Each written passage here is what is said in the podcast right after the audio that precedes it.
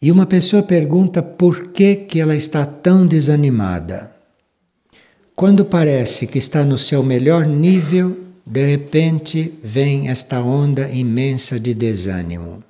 Bem, se a pessoa chega a ficar num bom nível e depois cai num desânimo, se esta pessoa chega a ficar num bom nível, é porque ela já tem nível, porque ela já tem preparo ou ela já tem condições de se dedicar à vida de serviço.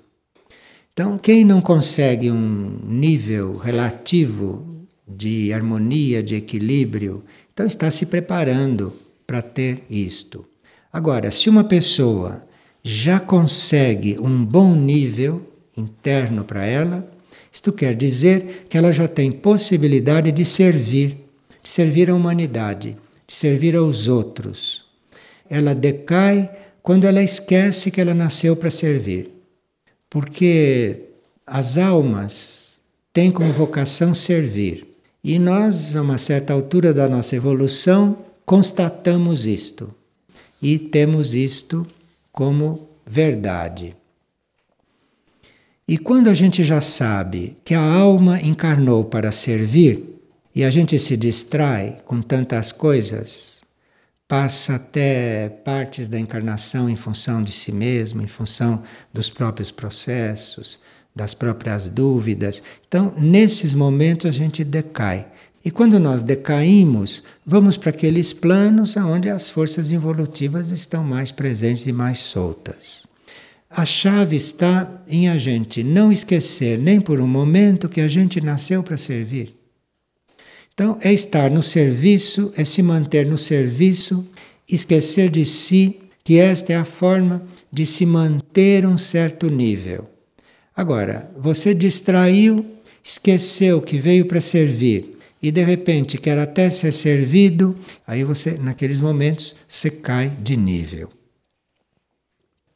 Nós podemos estar em serviço sempre, não importa o que estamos fazendo externamente tanto nos trabalhos de casa quanto nos trabalhos sociais, em qualquer tipo de atividade, você pode estar servindo ou não. Isso é uma questão de atitude. É o seguinte: você tem que estar disponível para fazer o que tiver de ser feito. Você tem que estar ali disponível para transmitir energias que não vêm da tua personalidade. Tua personalidade te dá a força física, te dá a disposição, a mente te dá esta capacidade de optar. Tua personalidade tem a ver com este assunto. Personalidade colabora, porque esse serviço vai se dar em nível de personalidade, né? Então a mente, o emocional e o físico têm a ver com isto. Mas ter a ver com isto não quer dizer que sejam isto. Porque a mente, por exemplo, não pode saber qual é o teu serviço. Sua mente não tem conhecimento para isto. A mente tem que estar disposta a servir. E tem que estar pronta para captar aonde ela deve servir. Isto vem de um outro nível. Isto vem do nível da alma. Isto vem do nível do eu superior, que hoje é o nível intuitivo.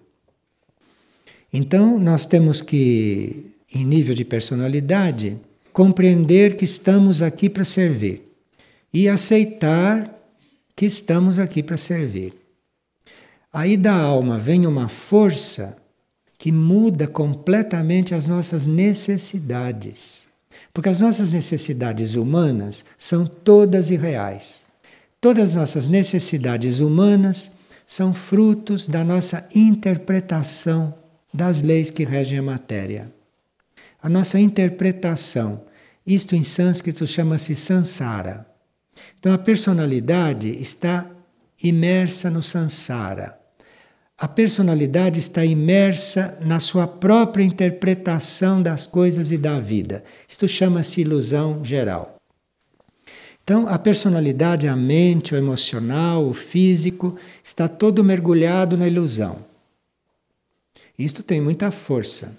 Porque esse samsara, esta ilusão, este nível ilusório, isto é todo formado pelas nossas deduções, pela nossa bagagem, enfim, pela nossa forma de ver as coisas, pela nossa forma de julgar as coisas.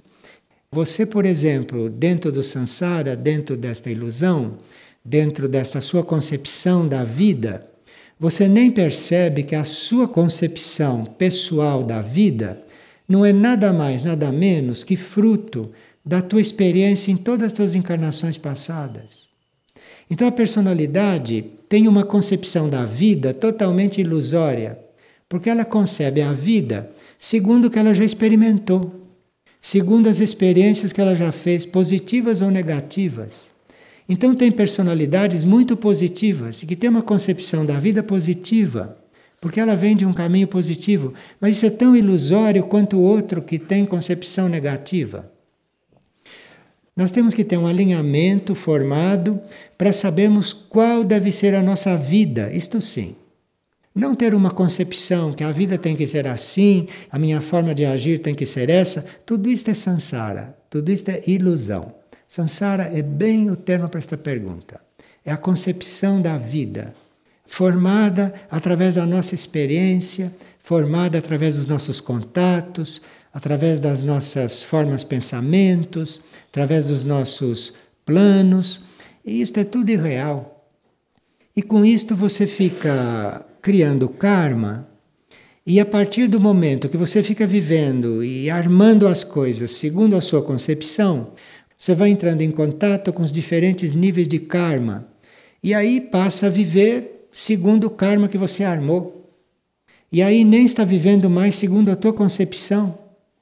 Porque você está vivendo segundo as possibilidades kármicas. Então, isso teria que ser rompido. Isso teria que ser realmente, quando a pessoa atinge um certo grau de compreensão, teria que romper com todas estas coisas. E aí, se voltar para dentro, se voltar para o espírito e dizer: bom, qual é o meu papel? Onde devo estar? O que eu devo fazer? E aí você chega naquela última pergunta: o que é que eu sou? Então, quando você chega a se perguntar o que que você é, você está num bom caminho. Porque aí o espírito começa a responder. Começa a responder e começa a preparar circunstâncias, ambientes, tarefas para a sua vida ir desenvolvendo numa direção que vai levando você a ter consciência do todo. Porque nós temos esta ilusão. Eu, que é que eu faço? O que é que eu sou? Você não é nada. Existe uma vida única e você é parte daquela vida. Mas nisso se vai aos poucos, se vai conseguindo esta clareza aos poucos e vamos nos encontrando dentro de um, uma vida, dentro de uma circunstância, dentro de um trabalho, num caminho que a gente vai desconfiando que é mais real. Mas ele não tem nada a ver com você. Tem nada a ver com aquilo que você estaria fazendo, nada a ver com aquilo que é o seu temperamento. Pode ter, pode coincidir, mas em geral não tem, não. Porque o espírito quer mostrar que existe um todo, que existe uma vida única, que existe um, uma única consciência. E vai então levando o ego para lá, vai levando a mente para lá, vai levando a alma para lá. Então, o caminho é um caminho de ampliação, não é um caminho de limitação. Isto é, o que, que eu tenho que fazer? Qual é o meu caminho? Isto tudo é tão limitado, mas a gente tem que passar por todas essas coisas, tem que viver todas essas coisas, até que um dia a gente se entrega para esta consciência única e aí, quando percebe, está numa coisa diferente e que não é desgastante, que não é cansativa, que não debilita, só amplia. Mas isso não tem nada a ver com o caminho humano. É, é o caminho único. E isto é que é a coisa. Veja, aos quatro anos, diz uma pessoa, a minha neta sonhou que, junto com outras crianças, eram chamadas a uma nave espacial que os iria levar a algum lugar que eles não conheciam. Então, aos quatro anos, uma criança sonhou isto e outras crianças estavam envolvidas. Sabe o que a mãe perguntou? E você não teve medo? Isto diz tudo. Veja, como nós facilmente projetamos as nossas coisas sobre pessoas que não têm aquelas fraquezas e que ainda não têm aqueles defeitos. Porque se uma criança nasce hoje, e se além de ter nascido hoje, nascer hoje quer dizer, nasceu alguns anos depois que nós, não? Isso faz uma diferença enorme. Porque quando nós nascíamos, nascíamos de uma certa forma. Hoje se nasce completamente diferente. O processo físico parece o mesmo, mas não é não. Porque antes a gente não passava por tanta aprendizagem antes de encarnar. E hoje, antes de encarnar, a gente já vem sabendo muitas coisas. Hoje nós recebemos um ensinamento antes de encarnar, que quando chegamos aqui, os pais não deviam ter trabalho nenhum. Porque a criança já nasce com aquilo que precisa. Os pais hoje deveriam ser meros guardiões do processo da pessoa. Os pais deviam só estar atentos para ver se, enquanto a criança não se cobre sozinha, estar atentos para ver se deve cobrir a criança, entende? Atento a estas coisas. Enquanto a criança não pode se servir sozinha do que ela precisa, deve estar atento para ver o que a criança precisa comer que duas crianças podem comer completamente diferentes. Então, o trabalho dos pais hoje é muito simples, porque a criança já vem com um princípio de instrução, já vem com um princípio de educação. E esta criança, que com quatro anos sonhou que estava junto com outras numa nave e que a nave estava levando a um lugar que ela não sabia onde era, muito adulto hoje nem sabe o que é uma nave quanto mais ser levado numa nave, quanto mais sonhar com uma nave. Então veja como as coisas estão invertidas hoje. E quantas coisas nós temos que aprender. Então ela perguntou para a filha se ela tinha tido medo. E depois a minha pergunta é: como ajudar estas crianças a enfrentar as coisas sem medos, os acontecimentos que vão suceder? Eu acho que esta criança que sonhou que foi levada a uma nave, ela está muito mais preparada para os acontecimentos que estão aí do que nós todos. Nós temos que ter cuidado com a nossa forma de criar ilusões, de criar deduções. Uma pessoa foi fazer o caminho breve e ela estava observando a paisagem lá da varanda e viu que as nuvens tomavam formas e ela então começou a observar estas formas que as nuvens tomavam e de repente para ela uma nuvem tinha tomado forma de um ser como estivesse com as mãos levantadas e em sinal de saudação. E ela pergunta se isto realmente se deu ou se é uma ilusão da sua parte. Olhe, as nuvens muitas vezes tomam formas simbólicas.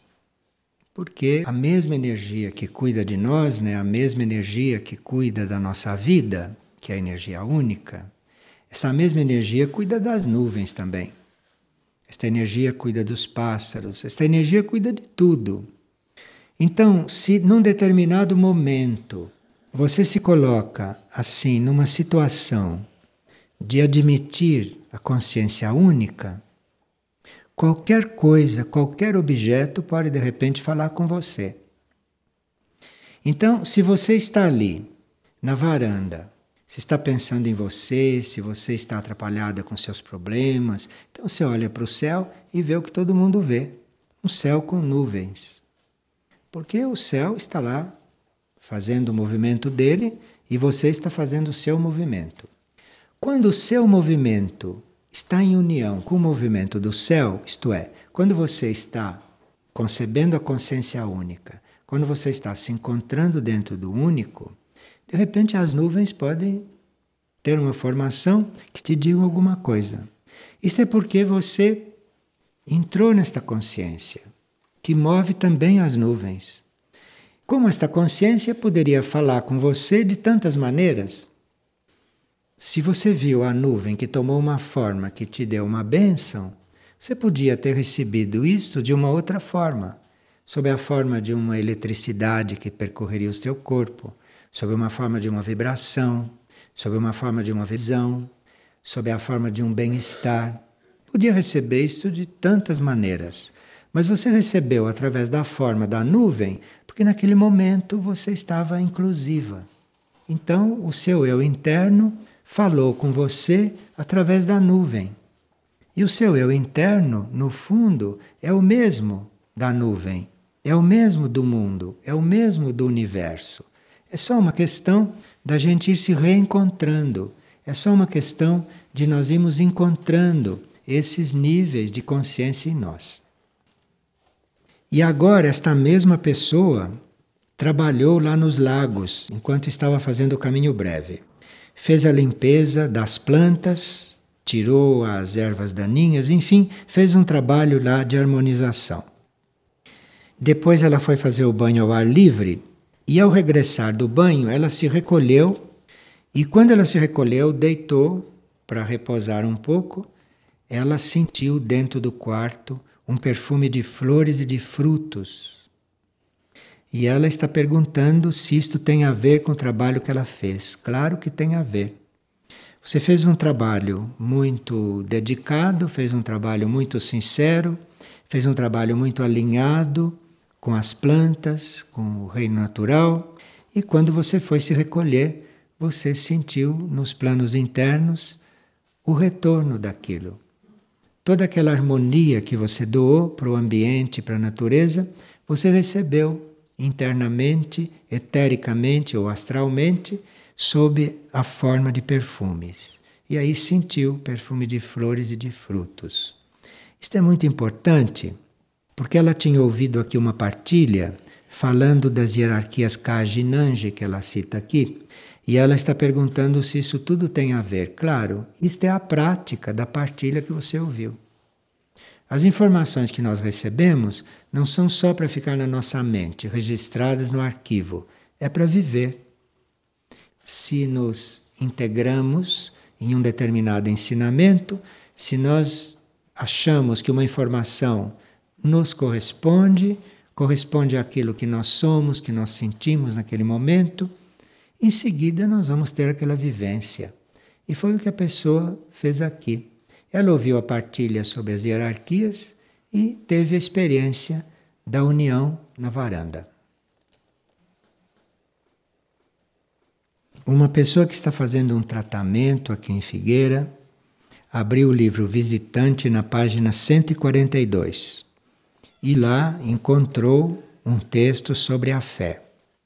E ela então percebeu que se ela cultivar a fé, que ela será conduzida ao desconhecido e a coisas muito positivas. Sim, é isto mesmo que o livro quer dizer. Em princípio, nós contatamos a luz é através da fé. Nós não temos outra ponte com a luz, no princípio. Porque a luz, a hierarquia, todas essas forças superiores, são de um, uma textura vibratória que nós, no princípio, não temos uma vibração afim que corresponda. Então a luz, a hierarquia, tudo isto fica para nós uma teoria, no princípio. Nós não temos meios para perceber aquilo realmente, a não ser através da fé. Porque a fé não precisa de comprovação. A fé não precisa de confirmações. A fé não precisa de nada concreto para aquilo existir para nós. Então, o primeiro contato que nós fazemos, mesmo contato interno, é através da fé. Antes de nós termos um contato interno real com o nosso ser interior, nós temos que ter cultivado a fé temos que ter tido fé naquilo e através da fé nós já estávamos com aquilo no coração, percebe? Embora o contato efetivo desses que a gente experimenta não tenha acontecido, mas através da fé existe. Então, que nenhum de nós espere que aconteça algum contato consciente com ele sem fé. Porque primeiro é pela fé e depois é que vem o contato num nível mais concreto.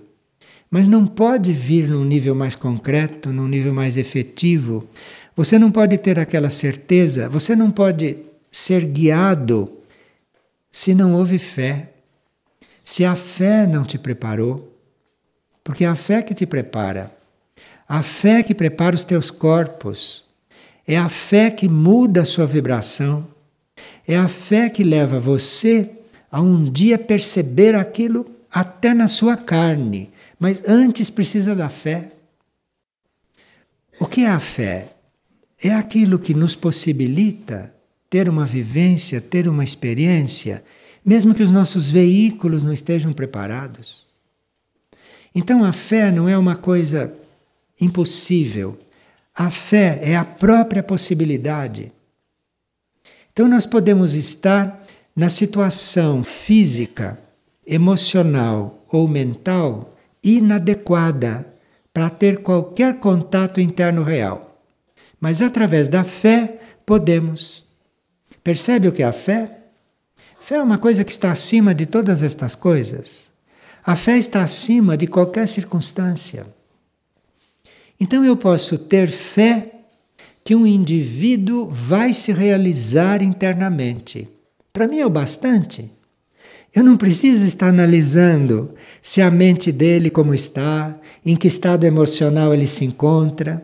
Eu não preciso estar observando se o corpo físico dele está suficientemente preparado para isso. Eu não preciso cuidar de nada destas coisas. Eu preciso ter fé que ele vai ser o que tem de ser, que ele vai chegar onde tem que chegar. Eu tenho que trabalhar com a fé. Isto que é o trabalho inicial. E através da fé, você vai chegar a saber como ajudá-lo, o que fazer de melhor, como colaborar. Através da fé, você vai saber tudo. Mas a fé só é conhecida e esta fé só emerge, esta fé está na gente, isto não cai do céu. Isto só emerge, se faz viva, isto só chega até a nossa consciência quando nós não estamos esperando por nenhuma comprovação concreta. Como não estamos esperando por notícia, por informação de nenhuma outra espécie. Se você está esperando a informação não pela fé, você não vai receber nunca uma coisa autêntica. Você vai receber projeções de coisas ilusórias dos outros, de formas, pensamentos. Você vai receber notícia de experiência alheia, mas nada de real, nada de efetivo para você. Que precisa basicamente a fé. Isto é, naquela hora que você não está sabendo de nada, que você não está sabendo como contatar nada, que você não está nem se conhecendo, você está no escuro. Se você tem a fé, isso é suficiente, isto basta para as coisas começarem a acontecer da forma e na direção que se precisa, da forma real, enfim, para nós. Então, o livro Visitante, na página 142, está falando disso de uma forma ali literária, com frases, mas é isto que ela quer dizer. Nós podemos, com a fé, não recebermos uma instrução em todos os seus detalhes, mas essa instrução é atraída em todos os detalhes que nós precisamos pela fé. Enfim, sem a fé não se sai do lugar nestas coisas. E se nós tivéssemos uma instrução por mais verdadeira que seja, sem termos a fé trabalhada, nós não íamos acreditar nesta instrução. Então iríamos estar em falta com a verdade. Então imagine se nós tivéssemos uma instrução do alto sem termos fé ativa. nós não íamos acreditar naquela instrução. Iríamos pensar que estão brincando conosco. Iríamos pensar que aquilo não é verdadeiro. Nós precisamos da fé. Porque tudo que vem do alto não vem comprovado. Ou você tem fé ou não tem. Se você tem fé, você acolhe aquilo e dentro de você você vai saber que é real. Não é sua mente que vai te dizer se aquilo é verdadeiro ou não. Sua mente não sabe nada disto. Para sua mente, aquilo é uma coisa desconhecida, completamente nova e com a qual ela pode até entrar em conflito. A mente não tem nada a ver com estas coisas. Isto tudo tem base na fé. Nós sabemos muito bem que esta fé não vem da personalidade, não vem da mente, nem da emoção, e nem do físico. Esta fé vem da alma, esta fé vem do eu superior. Então, mesmo que a gente não a sinta, não a perceba, mesmo que a gente não a considere, mesmo que a gente nunca tenha conhecido, não tem importância, porque isso não depende de você, isto não depende de você, pessoa humana. Isto depende da sua alma apresentar isso para você. Então, mesmo sem conhecer a fé, mesmo estando completamente desalentada, busque a fé em primeiro lugar, porque é aí que as coisas vão se refletir, é aí que as coisas vão acontecer. Sem a fé, nada acontece. Sem a fé, pode estar acontecendo para você a coisa mais real, mais correta e você não reconhecer. Porque não há outra ponte com o real a não ser a fé. Depois é que vêm as outras ligações. Depois. Depois é que vêm as outras coligações. Mas só podem vir quando você já dispõe da fé. Senão, que segurança você tem que está diante do real, se não é a fé? Nenhum passo é dado sem a fé. Isso é que o visitante está dizendo. E uma pessoa está perguntando se uma pessoa está fazendo a busca espiritual, como é que ela pode ainda estar tão polarizada no emocional? A busca é uma coisa genérica e que a gente faz em todos os planos.